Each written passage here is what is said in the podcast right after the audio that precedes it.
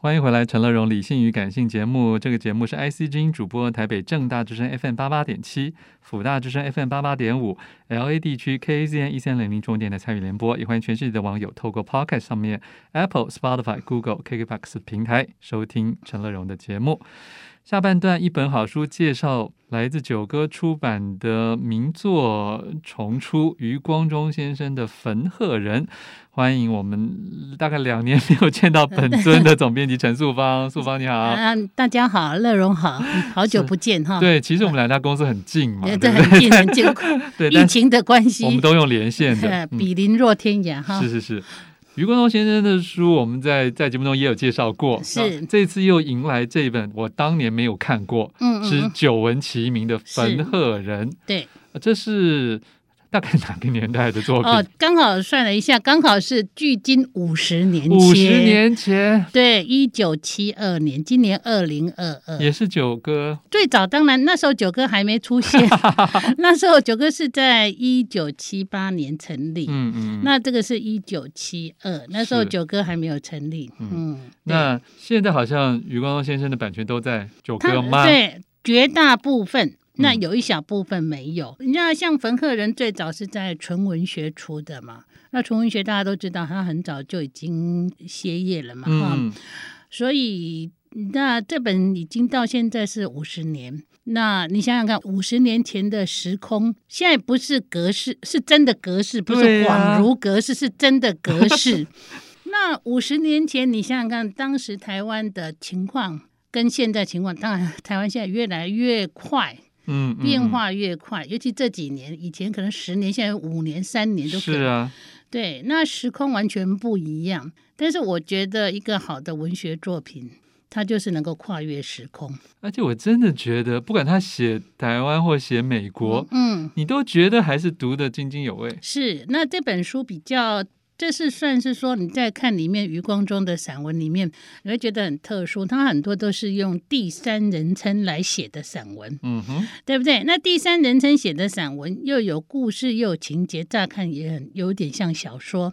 但是你在看这个书的时候，不管他是用怎么样的身份变，就像余光中写写的就像他自己。嗯哼，但是我觉得在我看这本书的时候，有几个关键字，一个是乡愁。你会看到里面，他对故，因为你想想看，他刚那时候写的时候，正是哀乐中年开始的时候，四十出头，那离开家乡差不多二十年左右，所以他当然，我们必须要用现这个眼回到那个时光来看，那个时候他才离开家乡，差二十年左右，而在台湾刚成家立业，也是一个教授，嗯，啊，也有家庭，也有女儿。所以，那当然他自己个人一个就是乡愁，对于故乡的一种怀念。所以你或者是对于童年的一种记忆。所以你在看那个蒲公英的岁月，他就觉得他的人生就像蒲公英飘到哪里，每次出国好像都连根拔起。而最早那好，再来再看焚鹤人，焚鹤人这个以作为书名的焚鹤人，啊，焚鹤人是一只鹤的风筝，其实是风筝了，风筝。嗯那其实往上飞，那其实他会联想到他的童年，嗯。啊、呃，他舅舅带他去放风筝，那他仿他舅舅做那个风筝来带女儿，带女儿，对，所以就一传承，承，所以你就会看到这里面乡愁，然后再来就是说文学教授，你会看到很多他的诗的语的，比如说。呃，石花的怪客啊、哦，然后当然这石花怪客绝对不是他了。这个里面那个冒失装教授，不是他，诶不是，因为那个他有写说那个人未婚，人家那时候已经已婚，而且好像对对女学生有某种向往，对对对对，有一丝幻想。而且你会看到他作品里面有很多西洋文学的东西，嗯嗯呃，那个就像说我刚刚讲那个什么石花的怪客好了，那这个小说里面，这个里面突然跑来一个。陌生人，那这个他就是用到那个牧神，西洋文学里面牧神的形象，嗯，嗯，而那个女作女女生就是西洋文学里面的这个什么那个花神嘛，是。所以你就会看到说，第二个关键字就是他这个文学教授，嗯，那第三个关键字其实我觉得是旧大陆与新大陆，你看到这里面很多作品。是在余光中在第三度去美国，嗯，去美国去做那个什么什么什么失踪学院的什么的时候的一些写的文章，所以当然就会有一些新大陆的，比如说丹佛城啊这些东西。所以几个关键字就是整本书整个就是大致的串起，就生物串起来这样子。嗯，我觉得这个很有意思，因为这一本书虽然主要是散文呐、啊，嗯，但是里面就像我们说有两篇呃类类似小说，小说啊，可是虽然写的还是蛮散文笔调的，嗯嗯，可是就是很像小说，而且这两个男主角都有一些跟原来传统，可是又我又像一般读者对原来于于教授不太一样的那 个观感。对对对对，那我，我觉得很有趣，就让让别人有点猜，嗯，但是又觉得哎，这应该不是啊，嗯，这个中间，嗯，嗯，而且我觉得是这样子的，有一个作家如果他的特色很强，然后他的散文特色又写得很好的时候。所以他基本上在写小说的时候，会难免让人家这样联想。想比如说，齐君也写过小说。那你说橘子红了，那我们都知道，其实那就是他的故事。你会在其他的散文作品里面找到这个影子。是。所以这也是有时候，就是因为他本来就是卓然成家，他跨到这一类的时候。甚至他说他的散文就根本是诗的延长啊！对，你会看到很多句子像诗嘛？是是是。我觉得，我记得我很诗化的语言。我我记得我很多地方我都在画线，可是我到底画到哪里去，我也找不到。比比啊，对他，比如说，好好在蒲公英的岁月里面的句子啊，当喷射机忽然越离跑道，一刹那告别地面，又告别中国。好了，中国的意象出来了。一柄冰冷的手术刀，他其其实很喜欢用手术刀这个意象，嗯、就像说海峡两岸像一把水蓝刀切下来，便像岁月的伤口突然切入，嗯、这根本就是诗的语言嘛。是诗的语言，其实这个是什么？蒲公英的岁月吧。嗯，然后灵魂是一球千羽的蒲公英，一吹便飞向四方。再拔出刀时，已是另一个人了。所以，他其实很多句子都是没错，诗人的语法嘛，诗人的语法绝对忍不住要用诗的品质来写散文了。对，嗯，好，我们请陈素芳总编休息一会儿，先听一首胡夏翻唱的《你怎么舍得我难过》。欢迎回来，陈乐荣理性与感性在介绍的好书是来自九歌出版的《焚鹤人》，作者是余光中。然后总编辑陈素芳在我们的 节目现场哈，来介绍这个余光中的这个旧作重看五十年前的作品。对，五十年前，这真的是也蛮难得的一个机会。嗯，这个书中其实刚才你提到一些阅读这本书的关键词啊，其中有个是大学教授，我觉得很有意思。嗯，除了书中有小说是以大学教授为为为为主角之外，它里面也提到包括。如何识别假洋学者这一篇，我觉得对对对对也是蛮实论的啦。是，可是可是就在现在看来，还觉得很多这种人，很多这种人，他其实就是就是就到底什么叫假洋学者 啊？就他觉得他们的英文都不够好，然后就是嗯，就是脱口而而且他其实啊，于老师余光中有一个点，他这一我觉得从我认识他到最后他离世前呢，他一直在。标示着一个中文要纯正的中文，嗯嗯、干净的中文，英文就是要英文。那很多、哦、他觉得有时候翻译是有时候不利，很多人看一些劣质的翻译，甚至那个语法就会受他影响。所以你当你去看那一篇文字，有一篇那个叫什么？嗯、他说 when 这个时候是当什么什么，就是那个，我觉得你一看，他绝对。一修就是干净多了。他就说太多都是用当什么什么什么的时候啊，所以你在很多人写作写作的时候，看这些劣质翻译看久了之后，都会常常那个就是会受这些影响。所以他这个观点一直存在。所以他什么不是有一篇文章很出名，叫什么“惜而不化”？呃，什么我我都忘记那个名字了。谈中文跟英文之间。嗯嗯怎么简约，然后怎么样？你要不能够像像西洋的语法。不过这是从五四一路过来的很多的遗毒啦，都有都是。所以他跟所以他就会举像梁实秋，梁实秋是英文英美学者哦，可是他的中文是最干净的中文。所以他一直主张一点，就是说你要做一个好的翻译家，你必须是你的中文非常非、嗯、中文也好。嗯、不过他的要求老实说很高了，没有几个人做得到了，对不对？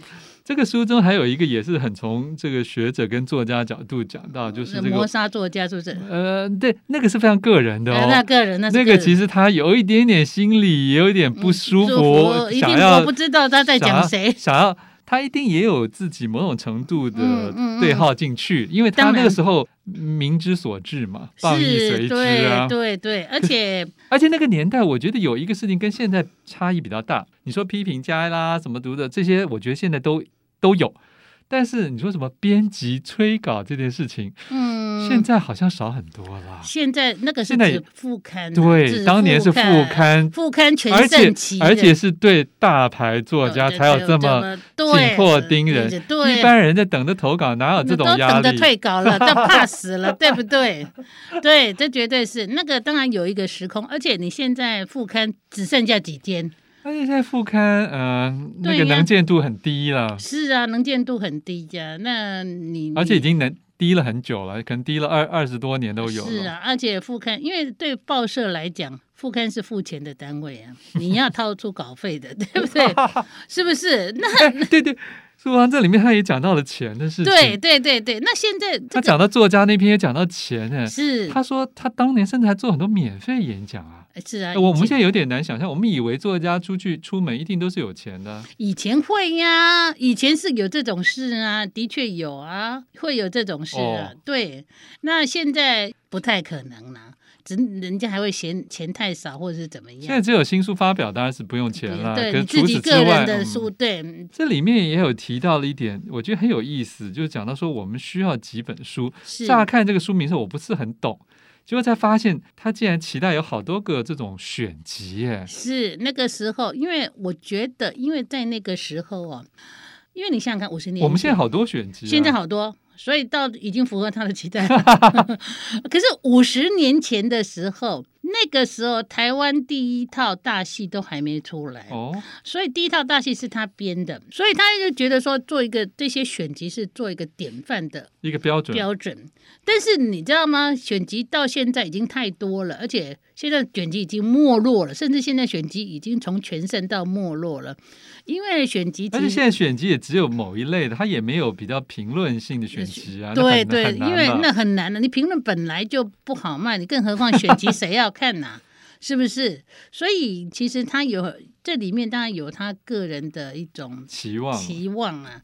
当然，所以我才就是说，我们在看一些东西的时候，你要回到那个时代，那个时代的确选集比较少。而且他要求的选集，并不是说有时候常常我们常见的一种某一种呃流行的话题，或者是某一个标的明显的，很高的，那是一种用文学做标的的。他连古诗他都希望重选的，呃，这个要有现代人的观点。呃、这到底这一点，我其实我觉得是有点道理的。其实是因为我觉得是我其实我还蛮赞成的，只是说九哥来出啊，呃、不是问题。现在还有一个问题就是说。我们曾经出过哦，我们也出过唐诗的新选的，啊，这重新选自己新选的。现在绝版。呃，可能之前有一阵子还卖的不错，但是说真的啦，因为当然有时候市场上的考量也是一个因素，了解，对不对？那你说像很多作品，很多古典文学也都是在重弄重弄，诶，那是前一阵子哦，现在可没有了哦。现在现在当然有很多可能气氛啊，氛围了，气氛不太一样，不气氛围不一样了，对，好，对，好，这里面后面也提到了，就像你说的，哀乐中年，总有一些人开始想到了生死的问题。对，这里有一篇提到妖王，这其实跟他个人有关系，因为他在生最小的女儿之前有一个儿子，那儿子早夭，天哪，对。所以他这个，他曾经写，为等于算是唯一的儿，对，唯一的男孩，男孩好像不到一岁就，好像很小就过世了，出生没多久就走了嘛。所以他对这个是有一些感触的了。这个写这篇文章绝对跟他那个儿子交往有，但完全没有触及自己的嗯事情。在别篇文章里面有写过，在那个听听那冷雨吧，是还是消还是那个。我忘记是哪一本，里面有一篇文章，他在写给王文兴的，用王写给王文兴的信里面谈到他儿子的，他听到儿子过世的一种讯息。对，不过书中余光中有提，就算是从一个比较乐观的角度，就是说。就是年轻的永远是年轻，年老的永远是年老。对，比如像王勃早死，所以就一直年轻了一千多年了。白居易就最后就看到他就已经是老的。是啊，这个就是不同的人生的另外一个解释了啦。是是是是，诗人嘛。是好，非常谢谢九歌总编辑陈素芳为大家来介绍余光中的名作重刊啊，《坟鹤人》。谢谢淑芳，谢谢谢谢。富广建筑团队邀你一起富学好礼，广纳好邻。谢谢您收听今天的理性与感性节目。美好的生活如同美好的建筑，必须兼具理性的思考与感性的温度。